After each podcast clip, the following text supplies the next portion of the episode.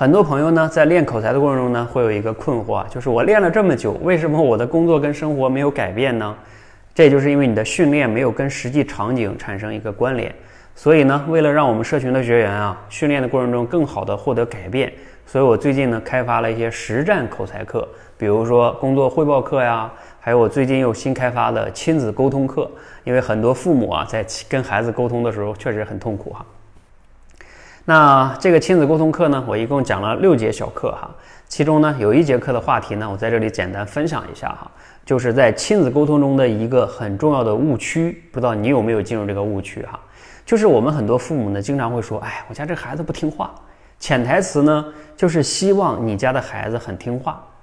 但是我们做亲子沟通，比如说你想学亲子沟通的书籍也好，课程也好，你的目的真的是要把孩子搞成一个很听话的孩子吗？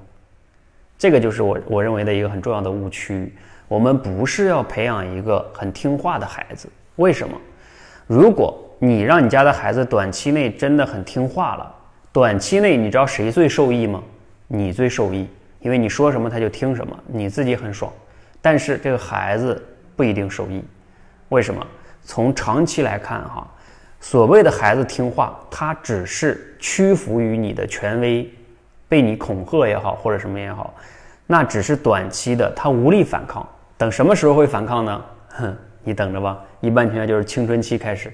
为什么孩子会有青春叛逆期啊？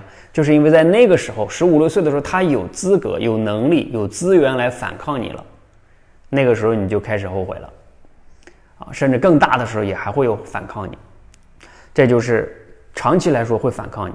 那有的人说，我家孩子青春期没有反抗我。如果他一直不反抗你，一直听话，乖乖女、乖乖男、妈宝男，那么大家都听过巨婴吗？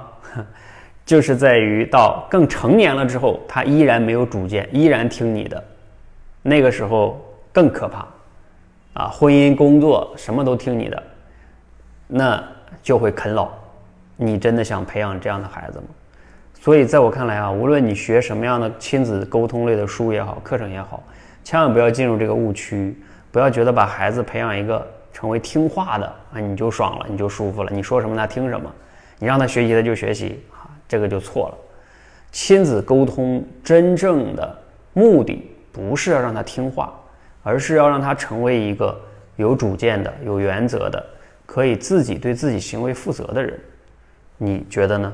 大家也欢迎留言分享哈。你觉得亲子沟通的目的是要实现什么呢？又或者说你在亲子沟通中有实现有什么样的一些困惑吗？大家也可以留言哈。啊，有机会可以来听我这个课。好，谢谢。